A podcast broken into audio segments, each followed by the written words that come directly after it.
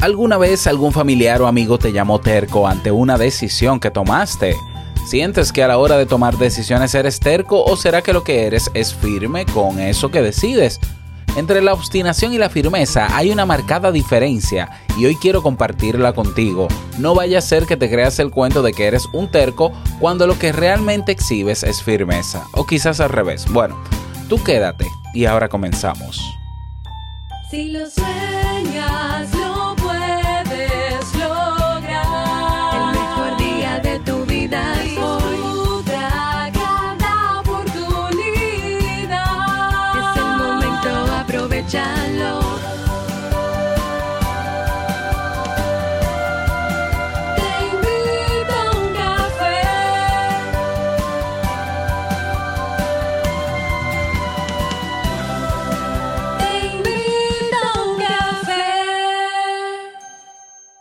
Y ahora contigo, Robert Sasuki, consultor en desarrollo humano y emprendimiento.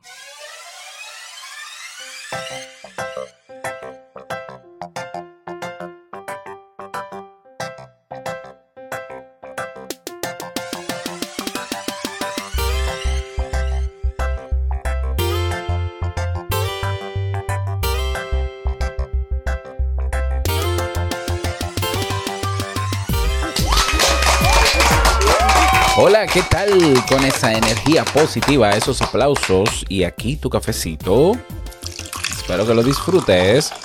Damos inicio a este episodio número 1139 del programa Te invito a un café. Yo soy Robert Sasuki y estaré compartiendo este rato contigo, ayudándote y motivándote para que puedas tener un día recargado positivamente y con buen ánimo. Esto es un podcast y la ventaja es que lo puedes escuchar en el momento que quieras, no importa dónde te encuentres y todas las veces que quieras. Claro, tienes que suscribirte en tu reproductor de podcast favorito. Sobre todo, yo te recomiendo iBox o iBox.com.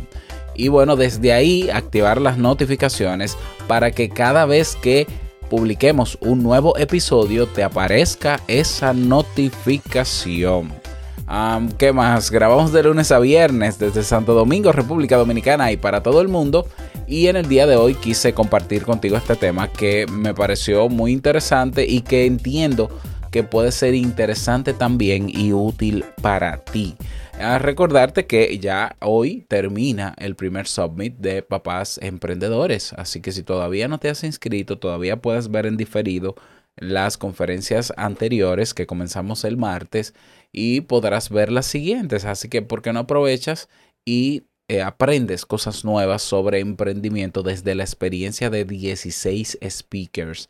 Te voy a dejar en las notas del episodio el enlace directo para que puedas participar. Vamos a comenzar con el tema de hoy que he titulado eh, ¿Eres terco o terca o firme en tus decisiones? Descúbrelo aquí.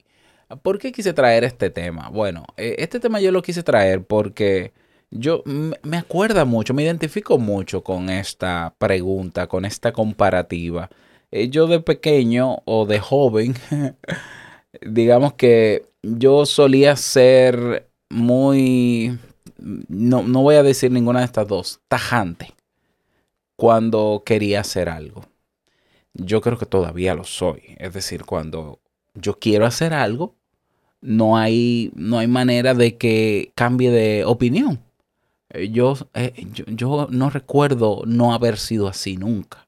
Es como que, claro, de niño se entiende, el niño suele ser muy demandante y un niño no comprende que tiene que aprender a esperar, que, que las cosas no son cuando se puede, que eso, eso yo lo entiendo. Y de niño seguro, estoy seguro que yo fui terco. Estoy seguro, ¿por qué? Porque es natural, o sea, yo no tenía control de, de, de las cosas ni podía evaluar el por qué yo no podía hacer algo que quería hacer.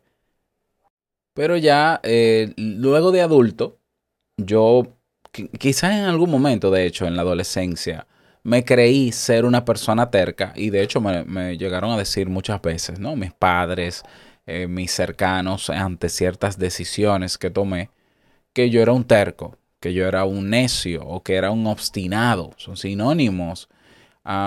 Y yo creo que al inicio de mi adultez yo me lo creí. Y eso yo creo que afectó mi autoestima en el sentido de que, bueno, yo entonces no me voy a arriesgar ni a tomar decisiones, ni a ser firme en decisiones, yo voy a relativizarlo todo para que no me sigan diciendo que soy un terco. O sea, eso, es una cualidad que yo no quiero tener eh, dentro de, mi personalidad, el ser un terco. Bueno, pero eh, maduré esa idea y eh, luego de los procesos de terapia que hice cuando estudié la carrera y demás, me di cuenta de que puede que sí, que yo haya sido terco o que yo siga siendo terco para algunas decisiones, puede que sí, sobre todo ah, decisiones que tienen que ver con eh, negociar ciertos principios o valores o creencias, lo admito.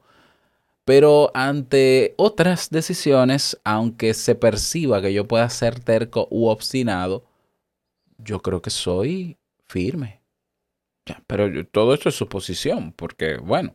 Entonces, cuando yo vi este tema y estuve preparándolo, yo dije, yo creo que sería útil que yo hable de esta diferencia, porque quizás allá afuera hay personas que le criaron con la idea de ser, de que era terco o terca, y quizás se cohibieron de tomar decisiones importantes en su vida ya por el temor a que le llamen terco o por no querer tener esa cualidad, justamente como me pasó a mí. Yo dije, si me pasó a mí, seguro que a alguien más, seguro que seguro que le ha pasado, ¿no? Y eh, lamentablemente la sociedad no suele percibir la diferencia que hay entre la obstinación y la firmeza de decisiones. Incluso hay personas que manipulan con utilizando el tema de la terquedad o la obstinación y te llaman obstinado o te quieren llamar terco cuando la decisión firme que tú has tomado a esa persona no le conviene. Entonces una manera de atacarte y ofenderte es decir que tú eres un terco, que tú no tienes cabeza, que tú no, que tú eres sumamente psicorrígido, que como una manera de chantaje emocional o de manipulación simple y sencillamente porque a esa persona no le gustó que tú fueses firme en esa decisión. Por tanto, yo entiendo propicio trabajar este tema para que se entienda la diferencia entre ser firme en ciertas decisiones o ser obstinado o terco. Para que se entienda, primero para que nosotros no la utilicemos en contra de nadie y podamos ser tolerantes ante las decisiones de los demás, incluso sin yo estar de acuerdo.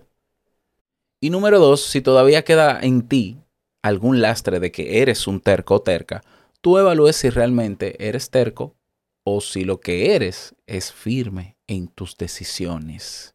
Te puedas limpiar de esa, de esa estela o de ese, o, de ese, esa etiqueta que quizás a lo largo de los años has cargado sin tener la necesidad. Bueno, entonces comencemos, ¿no? Bueno, comencemos, no, continuemos. La obstinación y la firmeza son como el carbón y el diamante. Y aquí está la marcada diferencia entre los dos.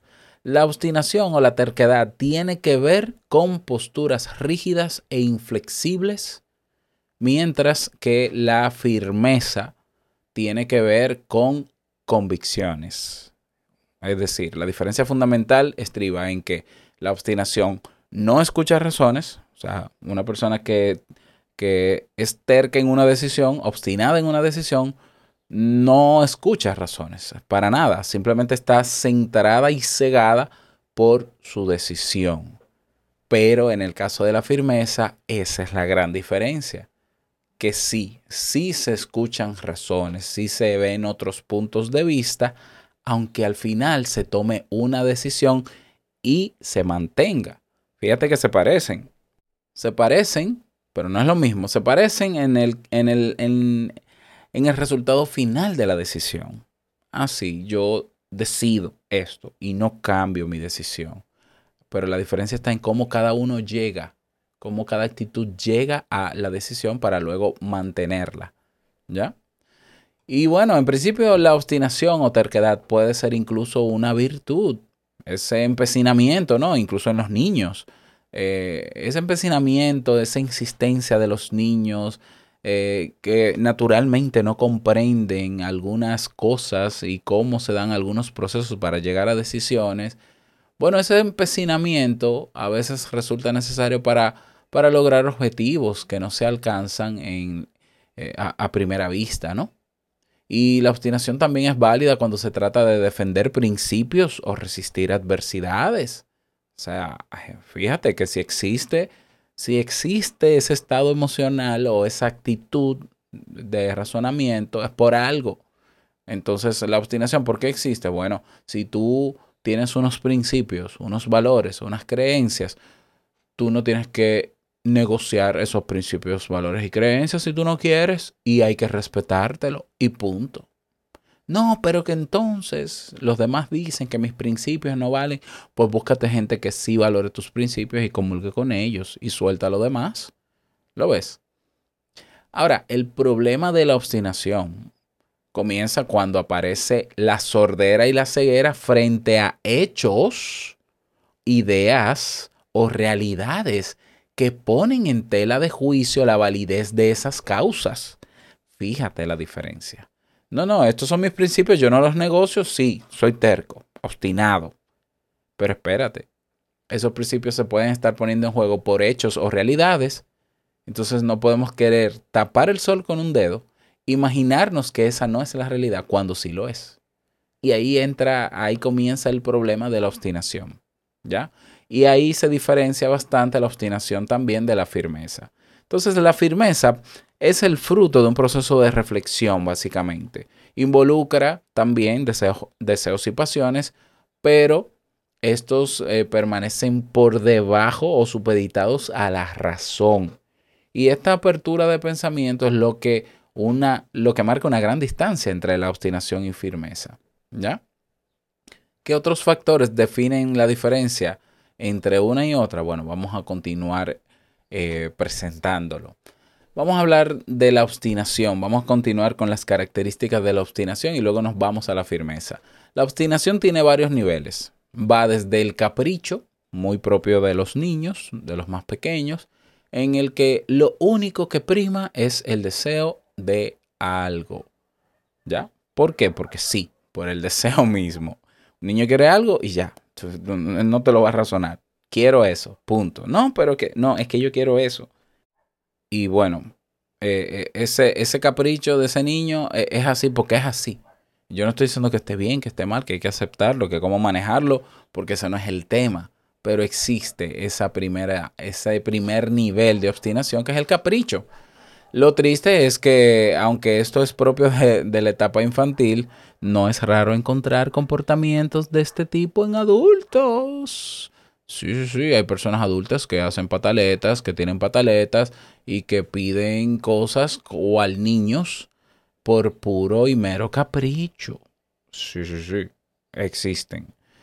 Bueno, luego está el segundo nivel de obstinación, que es el, el propio, el que llamamos terco, el terquedad, y en ese nivel aparece una idea o propósito fijos y no hay poder humano que les haga cambiar de parecer. Aunque no se sustente incluso su posición, ¿ya? Eh, se niegan a escuchar cualquier razón que los contradiga. Rechazan argumentos en contra sin oponer estos a estos otros argumentos. Es decir, el terco, ese nivel de terquedad es impide que se pueda negociar con una persona, impide que uno pueda relacionarse con una persona ante esa decisión que tomó.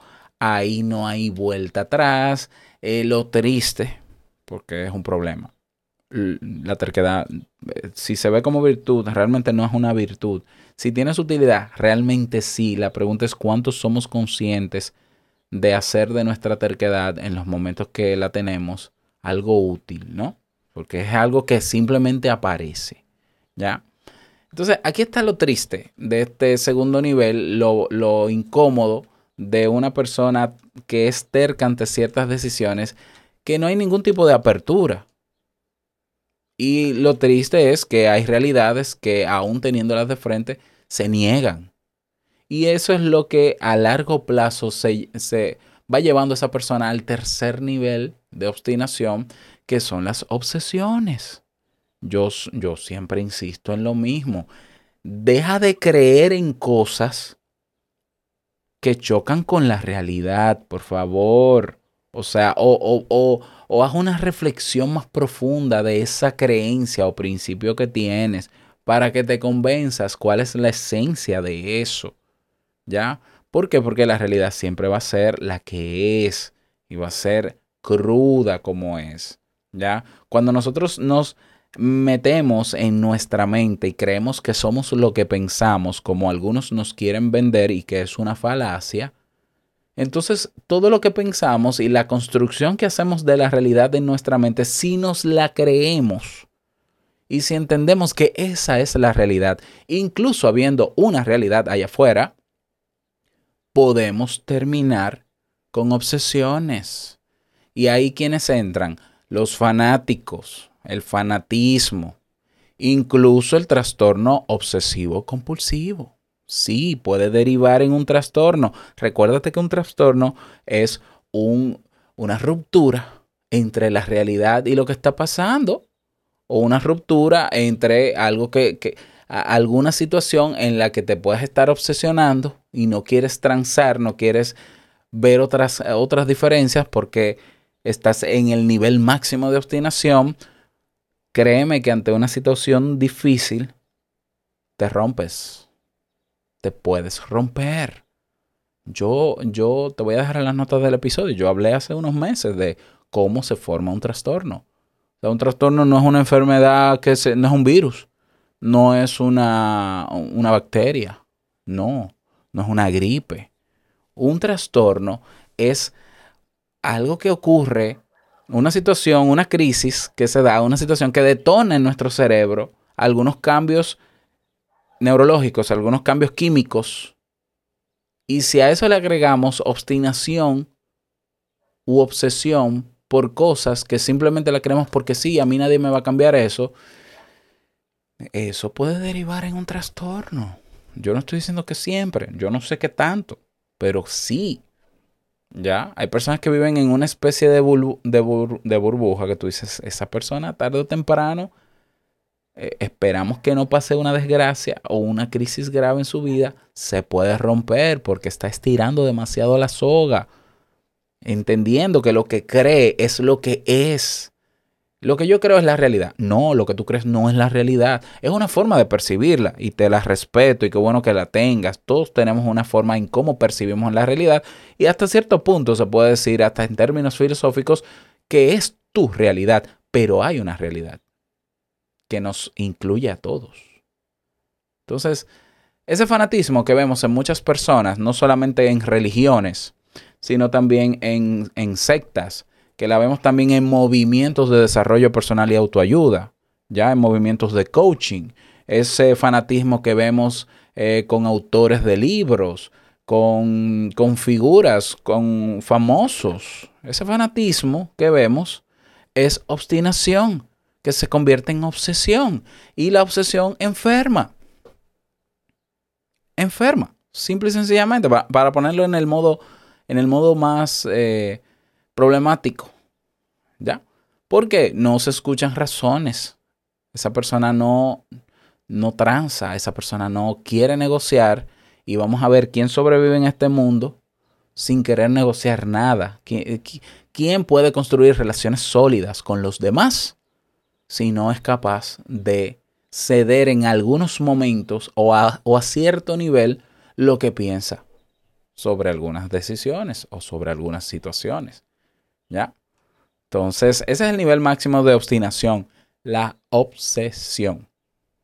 ¿Ya?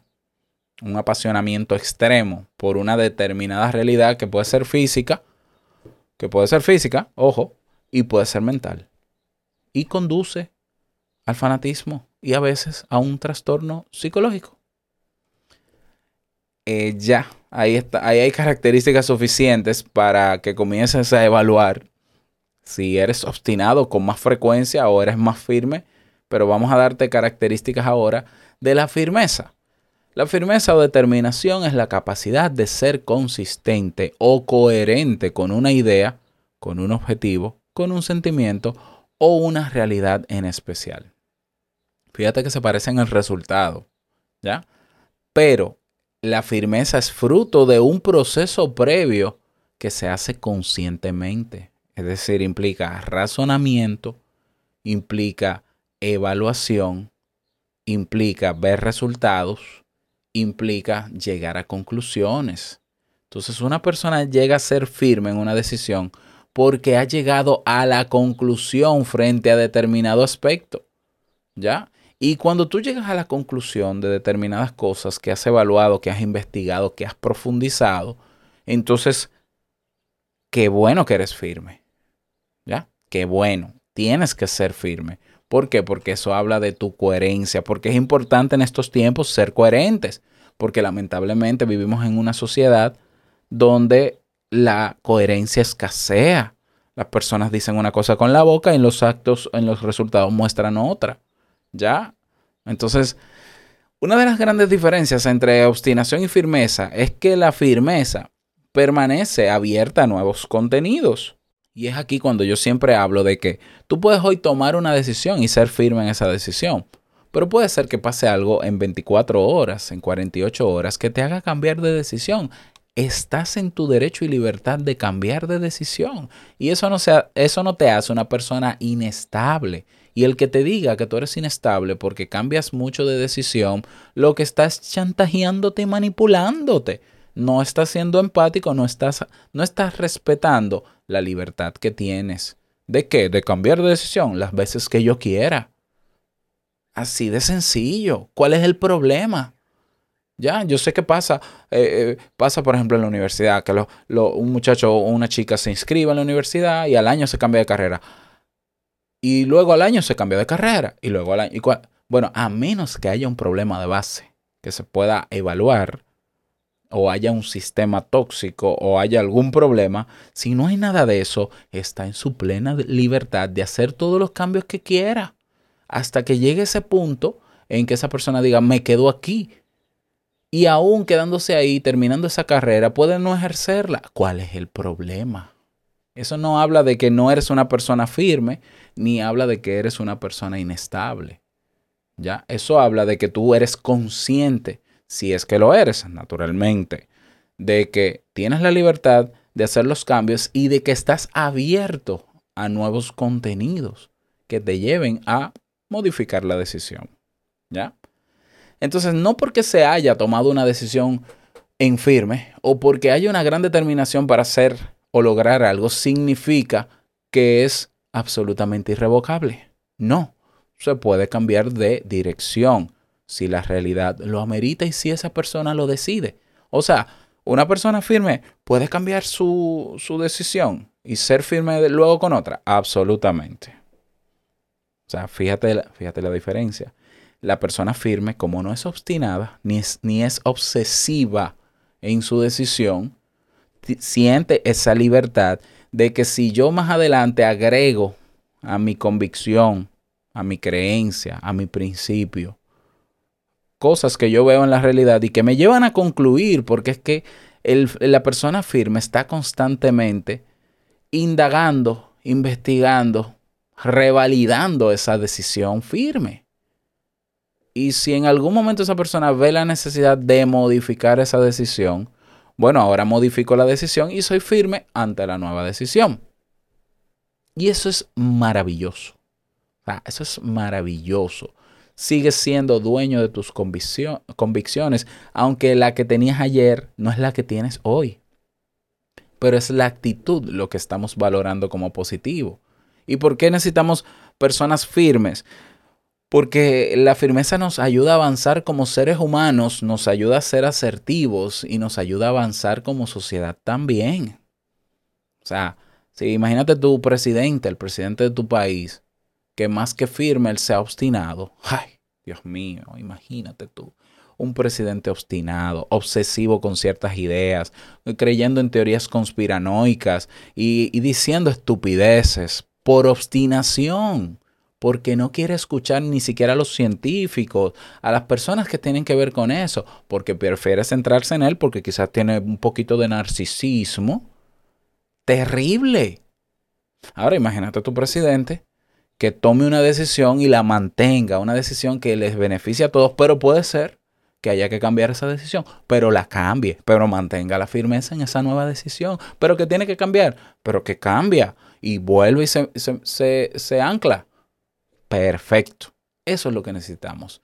que seamos firmes en nuestras decisiones con los oídos abiertos, sin cerrar los oídos y sin cerrarme a nuevos contenidos que si yo decido que me pueden sumar a mi decisión y puede ser que se modifique, no importa lo que digan los demás.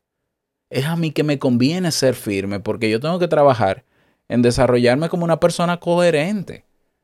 ¿Por qué? Porque si yo no soy coherente, si yo me, me dejo llevar de la cantidad de personas incoherentes que vemos en todas partes en las redes sociales exhibiendo una vida que no tienen y que tú lo sabes, ¿ya? Diciendo que son y no son nada, porque que tú eres, pero ¿dónde están tus resultados? A ti no te define lo que tú dices que eres, a ti te definen tus resultados. Pues vamos a parar en locos. Vamos a parar en locos. Necesitamos desarrollar esa firmeza a la hora de tomar decisiones.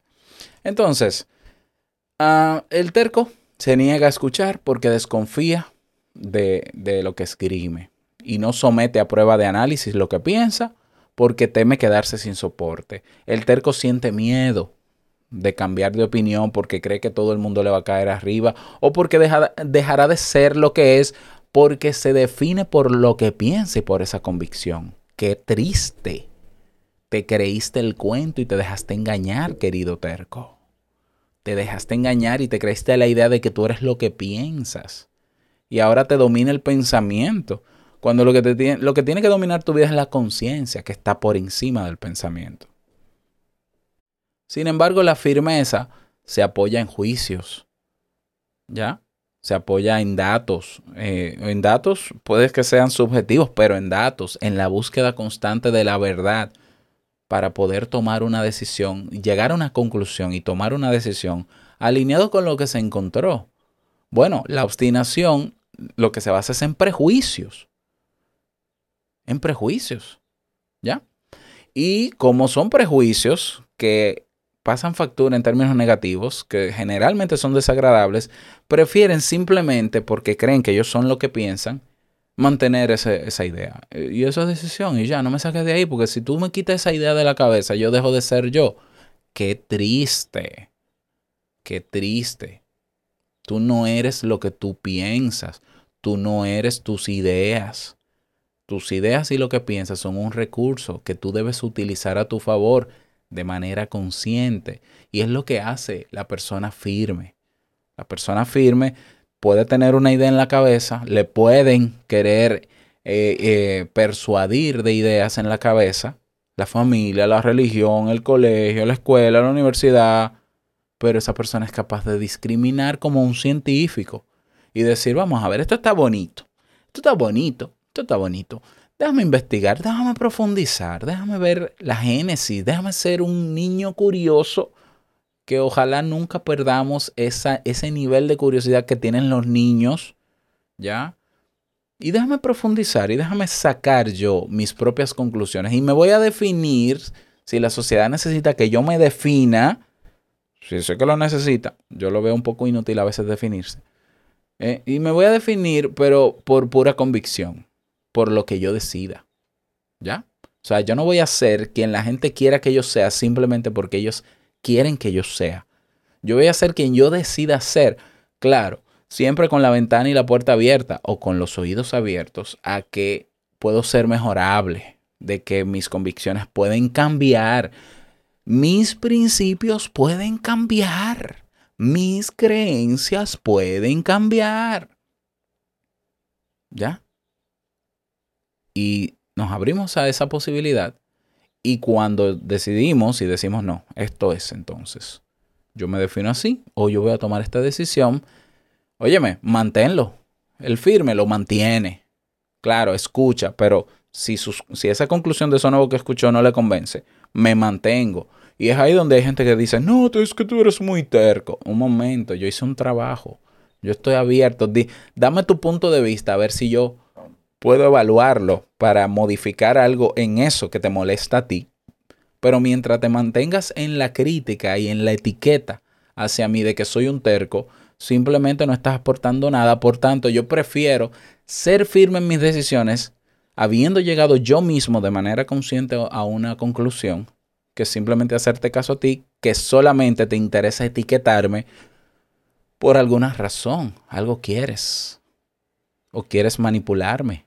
O quieres simplemente restregarme lo que tú no eres capaz de hacer. Porque quizás el terco eres tú.